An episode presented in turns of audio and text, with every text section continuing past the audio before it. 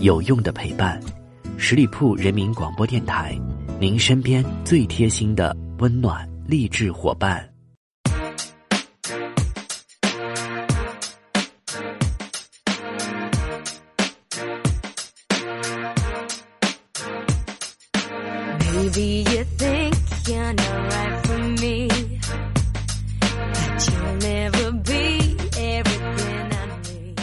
Hello，各位亲爱的耳朵们，欢迎你们继续留守到十里铺人民广播电台的精彩节目。现在来到的是出发吧好奇心，我是晶晶。在这样一个持续高温的夏季里面，今天的节目内容依然是要围绕着夏天的话题来进行了。自入夏以来，很多医院已经收治了几名中暑患者了，而且大多数人呢，其实都是为轻度中暑的。按照往年的经验，每年的七八月都是一个中暑的高峰期。从七月十七日开始呢，已经入伏了，这就意味着最热的时间段也随之而来。那么，如何做好防暑工作？日前呢，中华医学院科学普及分会、中华预防医学院灾难预防医学分会、中国健康管理协会健康文化工作委员会等联合推出了“五五二十五条”中国公众防暑卫生健康指南。可以给到大家一些提醒。首先，我们来认识一下中暑最爱的五类人群。第一类就是老者，老年人呢，由于皮肤汗腺的一个萎缩，循环系统功能衰退，导致了散热不畅。有些老年人行动不便，感知功能降低，不能够及时的调整身体，会导致局部散热受阻。第二呢，就是幼者，婴幼儿各种系统发育的不够完善，体温调节功能差，皮下脂肪较多，尤其是新生儿，体内具有保温作用的棕色脂肪含量较高，不利于散热。第三呢，就是孕者。孕孕产妇由于怀孕或者是产后身体虚弱，如终日逗留在通气不良、温度较高的室内，就非常容易中暑了。第四个就是训者，高强度的训练，训练者主要是指运动员、军人等需要高强度训练的人群。高强度的运动会加速体内产生热量，运动量越大，产热越多，越容易中暑。第五类就是老者，特殊环境的劳动工作者，主要指出租车司机、炼铁工人等需要在高温。环境下长期工作的人群，环境温度太高，使得人体自身的热量升高，热量无法排出，人就很容易中暑了。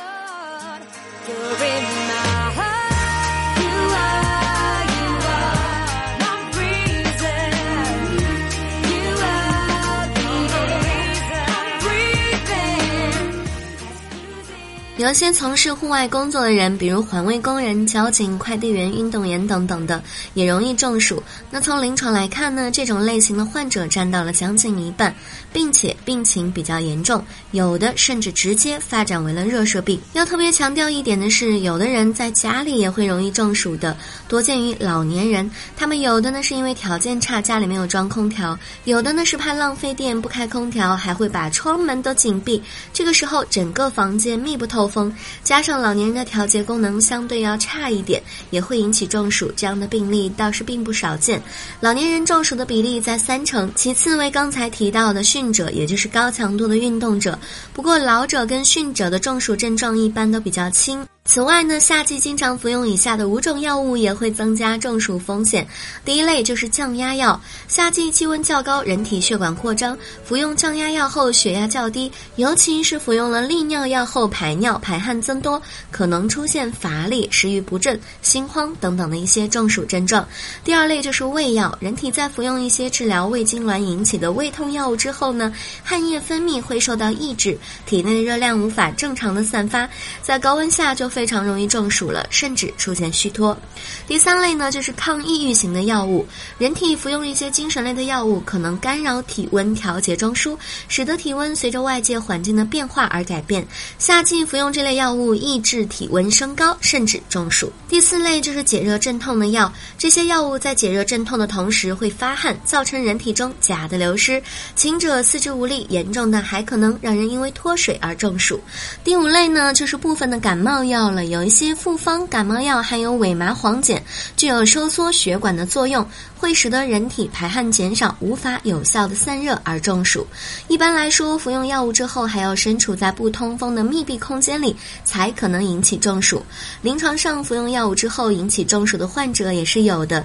之前呢，就碰到过一名同时服用了降压药、胃药等多种药物的中暑患者，男性，七十来岁，服了药之后在家里待着，没有开空调，门窗 紧闭，后来引发了中暑，被送到了医院。所以接下来要跟大家说到的是，防治中暑应该怎么办呢？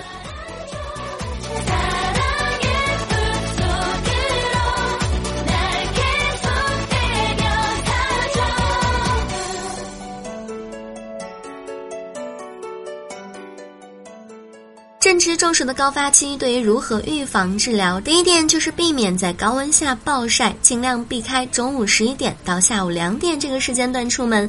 出门的时候要做好防晒工作，可以在头部涂一点点的清凉油。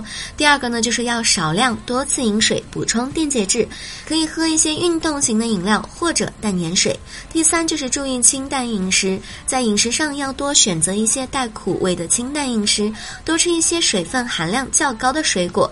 第四呢，要备好防暑降温的药品，比如十滴水、龙虎人丹、风油精等等的。对一些先兆中暑的人群，一般都会出现口渴、食欲不振、头痛、头晕、多汗或者是无汗、疲乏、虚弱、恶心及呕吐、心悸、脸色干红或者是苍白、注意力涣散、体温正常或者升高等等的。重症的中暑的人还会伴有突然的昏倒或者大汗后的抽风、口干、高热、呼吸衰竭等等的症状。如果出现了中暑情况，首先要做到的是迅速的离开引起中暑的高温环境，到通风阴凉的地方平躺，并且解开衣扣，然后进行如下的处理：第一就是降温，可以用白酒擦拭肘窝等等的关节，也可以刮痧加速的散热，但是不要快速的降低患者的体温。当体温降低至三十八摄氏度以下的时候，要停止降温措施。第二，补水，可以喝一些清凉的饮料，再补充水分。的时候可以加入少量的盐。第三就是服药了，可以服用人丹十滴水、藿香正气水等等的中药。但是要值得注意的是，藿香正气水不能和头孢类的药物一起服用。最后还是要特别提醒到大家，中暑后一定要先看患者的意识和体温，第一时间观察，第一时间预判最为重要。对于重症的中暑病人，必须立即送往医院诊治。好了，以上就是今天节目的全部内容。再次感谢朋友们的聆听。如果你对我的节目有什么好的一些建议，欢迎在下方留言。我看到的话呢，也会及时的回复大家。也希望朋友们在听到这期节目之后，可以有效的防止中暑，安全的度过这样一个炎炎夏日。节目最后依然要欢迎朋友们来关注我们十里铺人民广播电台的微信公众号，每天都会有精彩的内容分享给大家。明天就是周末了，依然要祝大家周末愉快。我们下个周五再会吧，拜拜拜。Rolling roller coaster.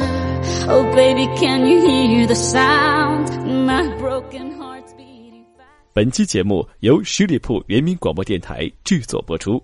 了解更多的资讯，请关注十里铺人民广播电台的公众微信和新浪、腾讯的官方微博。感谢收听，我们明天再见。